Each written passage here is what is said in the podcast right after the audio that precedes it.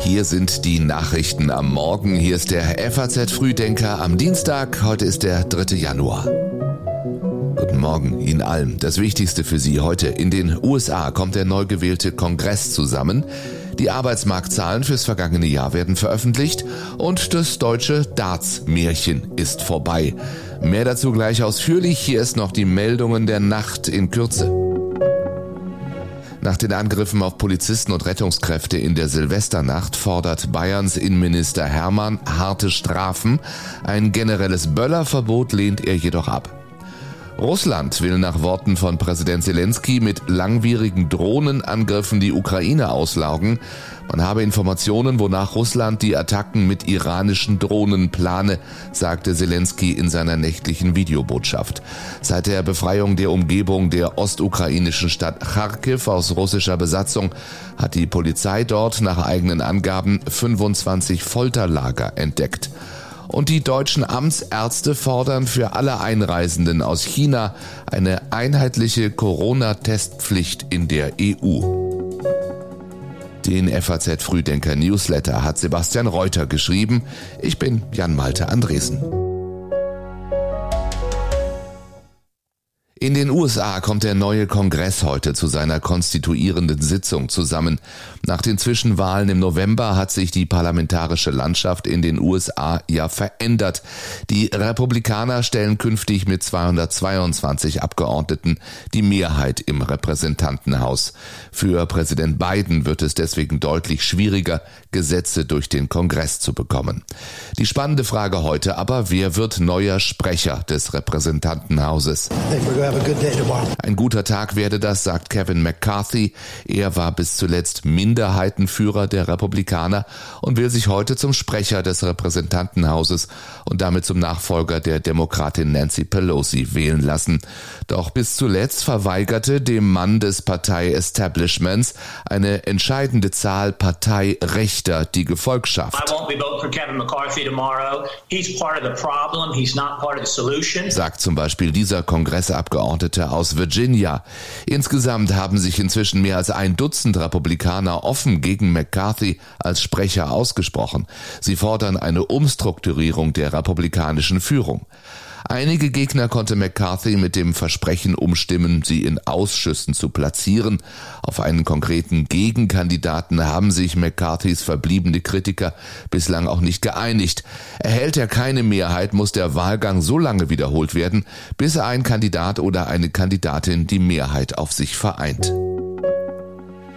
Energiekrise, Inflation und Lieferengpässen zum Trotz, die Zahl der Beschäftigten ist in Deutschland so hoch wie noch nie.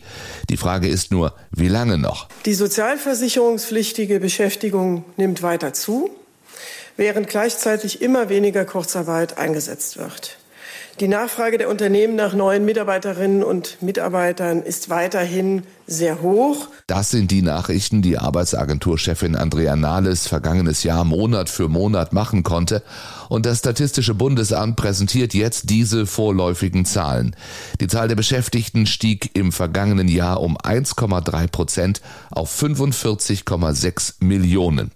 Dafür gäbe es zwei Ursachen. Erstmal die Zuwanderung ausländischer Fachkräfte und eine gestiegene Erwerbsbeteiligung der inländischen Bevölkerung. Neue Daten zur aktuellen Zahl der Arbeitslosen sowie der Menschen in Kurzarbeit in Deutschland legt die Bundesagentur für Arbeit heute vor und vermutlich wird Andrea Nahles dann noch einmal sagen können. Trotz der wirtschaftlichen und politischen Unsicherheiten ist der Arbeitsmarkt weiter sehr robust. Allerdings dürfte der Höhepunkt der Beschäftigung wegen des Renteneintritts der geburtenstarken Jahrgänge schon bald erreicht werden. Das Statistische Bundesamt geht in seiner Vorausberechnung davon aus, dass die Zahl der Menschen im Erwerbsalter zwischen 20 und 66 in Deutschland in den kommenden 15 Jahren um 1,6 Millionen sinken wird, selbst im Fall einer hohen Nettozuwanderung. Im Fall einer niedrigen Nettozuwanderung könnte die Zahl sogar um 4,8 Millionen sinken. Wie geht es weiter mit den drei verbliebenen Atomkraftwerken in Deutschland? Der Bundesverkehrsminister will eine unabhängige Expertenkommission entscheiden lassen. Volker Wissing sagte jetzt der FAZ, wir brauchen keinen politischen Streit und keine Rechthaberei, sondern wir brauchen eine fachliche Antwort auf die Frage, wie wir stabile und bezahlbare Energieversorgung sicherstellen können und gleichzeitig unsere Klimaschutzziele erreichen. Der Verkehrsminister widerspricht damit der Präsidentin des Bundestags, Bärbel Baas, die ein Ende der Debatte gefordert hatte. Wenn wir es politisch nicht diskutieren wollen, dann müssen wir es wissenschaftlich klären, sagte Wissing jetzt der FAZ. Er will damit eine Debatte innerhalb der Koalition wiederbeleben, die im Oktober ja eigentlich mit einem Machtwort vom Kanzler geendet hatte. Damit ist jetzt sichergestellt, dass der Atomausstieg längstens bis zum 15.04. dann faktisch komplett zu Ende ist, sagte die Grünen Fraktionschefin Hasselmann damals. Wissing sieht das anders und verweist unter anderem auf die CO2-Bilanz von Elektroautos. Der FAZ sagte er, wir können im Verkehrsbereich mit der Elektromobilität nichts für den Klimaschutz tun, wenn wir Kohlestrom zum Laden nutzen.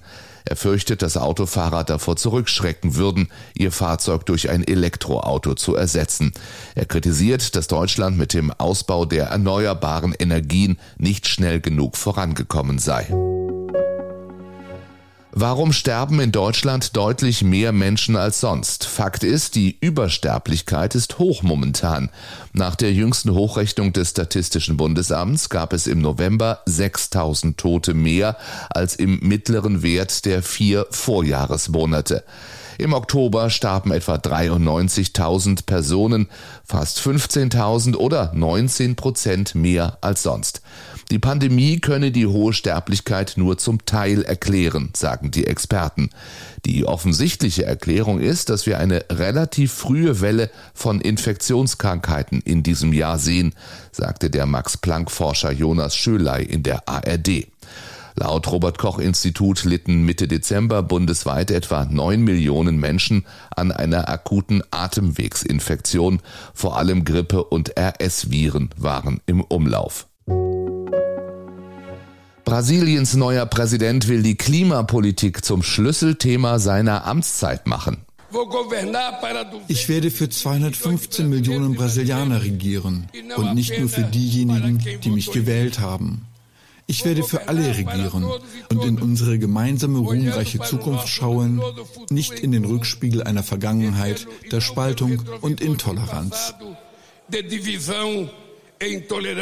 Mit diesen Worten hat Lula da Silva gestern sein Amt angetreten und in seiner ersten Regierungshandlung als Präsident hat er gleich eine Reihe von Dekreten unterzeichnet. Darunter auch eines für die Wiederaufnahme des Kampfes gegen die illegale Abholzung sowie eines zur Reaktivierung des von Norwegen und Deutschland finanzierten Amazonienfonds. Das Bundesentwicklungsministerium wird dafür kurzfristig 35 Millionen Euro freigeben. Es handelt sich dabei um Geld, das unter der brasilianischen Regierung von Bolsonaro eingefroren war. Allerdings ist die Zerstörung Amazoniens nicht ohne weiteres zu stoppen. Das Gebiet ist größer als Westeuropa und lässt sich nur schwer überwachen. Die Kontrollorgane sind in den vergangenen Jahren regelrecht geschröpft worden. Schon zuvor waren weite Regionen Amazoniens quasi rechtsfreie Räume, in denen kriminelle Strukturen praktisch freie Hand haben, oft gedeckt von lokalen Behörden und der Politik. Fachleute verweisen darauf, dass die Rückkehr zum Zustand vor Bolsonaro nicht ausreichend sei, um die zerstörerische Dynamik aufzuhalten. Zudem bräuchte es ökonomische Alternativen für die mehr als 20 Millionen Brasilianer, die in dem Gebiet leben. Es hat nicht sollen sein und trotzdem, die Leistung ist überragend. Gaga, wie ihn seine Fans nennen, Gabriel Clemens stand als erster Deutscher überhaupt im Halbfinale der Darts-WM. Am Abend findet dieses deutsche Darts-Märchen aber sein Ende. Der Brite Michael Smith wird im WM-Halbfinale zum Spielverderber und wirft Gabriel Clemens raus. Ich glaube, Michael Smith hat verdient gewonnen auf jeden Fall. Er hat fantastisch gespielt heute und er hat mich mit 180ern und 140ern bombardiert heute. Sagte Clemens bei Sport 1. Und auch wenn er es jetzt nicht ins Finale geschafft hat, kann der German Giant, wie er ja genannt wurde, den Alexandra Palace sehr stolz verlassen. Sein Erfolg im Übrigen befeuert den Dartsboom in Deutschland einmal mehr. Schon jetzt kommen mehr als 800 der 3200 Fans im Alexandra Palace aus Deutschland. Insgesamt wurden im Vorfeld der WM knapp 10 Prozent der insgesamt 85.000 Tickets nach Deutschland verkauft. Und auch hierzulande stehen mehr große Turniere an, jetzt auch für Gabriel Gabriel Clemens. Ich glaube, ich äh, habe jetzt äh, noch eine Gala in Neu-Ulm zu spielen und äh, freue mich darauf und äh, ich freue mich einfach wieder vor deutschem Publikum zu spielen und ich glaube, die Erfahrung ist einfach auch gut, immer wieder auf die Bühne zu gehen und äh, vor, vor Leuten zu performen und so öfter wir das machen, umso besser werden wir. Und ähm, das ist, glaube ich, ganz wichtig für uns alle in Deutschland. Professionell Darts spielen wollen allerdings nur die wenigsten. Der Deutsche Dartsverband zählt gerade einmal 17.000 Mitglieder. Er gehört damit zu den kleinsten Sportverbänden in Deutschland. Und dann war da das hier noch, die Zahl der Baustellen auf deutschen Autobahnen bleibt hoch. Das sagt der Chef der Autobahn GmbH im FAZ-Interview. Aktuell gibt es auf deutschen Autobahnen mehr als 55 Baustellen, an denen länger gearbeitet wird. Das sind neun Prozent des gesamten Autobahnnetzes zwischen Dänemark und den Alpen. Die und das nahende Ferienende in vielen Bundesländern sorgen übrigens dafür, dass die Staugefahr in den kommenden Tagen steigt. Besonders staugefährdet sind die Großräume Hamburg, Berlin, Köln und München. Nur, dass Sie schon mal gewarnt sind. Auf den Punkt informiert sind Sie morgen früh wieder mit dem FAZ Frühdenker Podcast. Bis dahin, ich wünsche Ihnen einen schönen Dienstag.